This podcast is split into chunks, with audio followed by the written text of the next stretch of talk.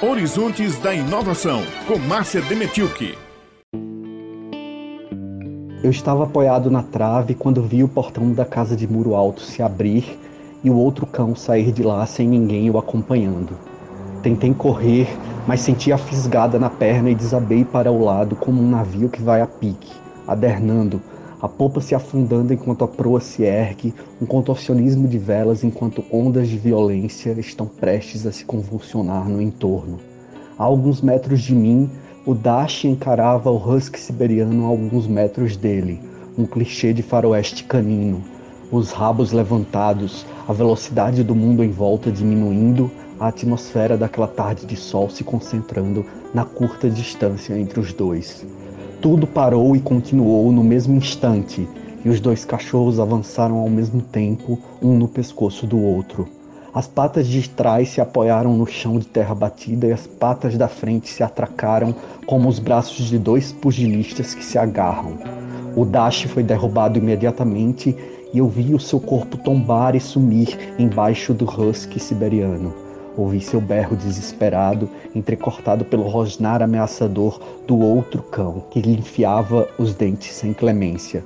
Consegui me erguer e corri até eles, penetrando naquela nuvem de poeira e cravando minhas unhas no couro branco e felpudo do outro cão, que reagiu virando por instinto a cabeça, investindo agora contra mim.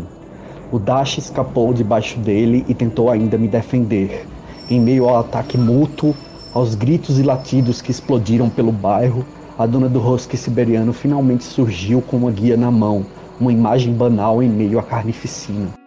A coluna hoje trouxe o jornalista e escritor Tiago Germano narrando um trecho do conto de sua autoria, A Lei do Mais Forte, da coletânea chamada Catálogo de Pequenas Espécies. A riqueza do texto não vem apenas da inspiração, mas também do trabalho técnico realizado pelo autor a partir da escrita criativa. Esse é um campo de pesquisa acadêmico do qual o Tiago Germano falará para nós.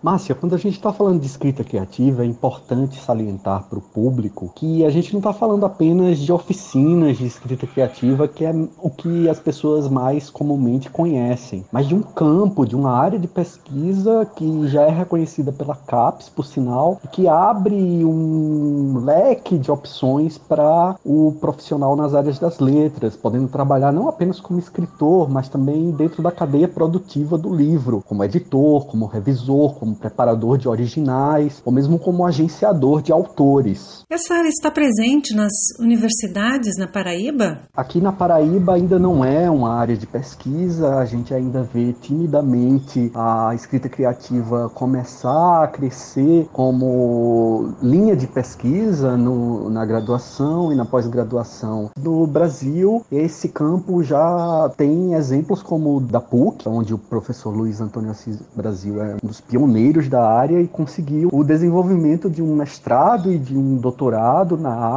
e hoje também de uma graduação em escrita criativa a nível tecnológico. Então a nossa ideia é que aqui, a partir da criação de uma linha de pesquisa, a gente consiga também futuramente fazer com que a área se desenvolva para quem sabe a gente também oferecer como opção nas nossas instituições de ensino superior cursos não apenas de mestrado e doutorado, mas também de, de graduação na área. Esse será o tema de um debate ao vivo que será realizado na próxima segunda-feira, dia 24 de maio, às 17 horas no canal do YouTube da FAPESC PB, com a presença do professor da PUC do Rio Grande do Sul e escritor Luiz Antônio de Assis Brasil, do professor Antônio Magalhães, da Universidade Estadual da Paraíba, e da professora Ana Marinho, da Universidade Federal da Paraíba. Não perca, acesse o canal do YouTube da FAPESC. E como termina a história da briga entre os dois cães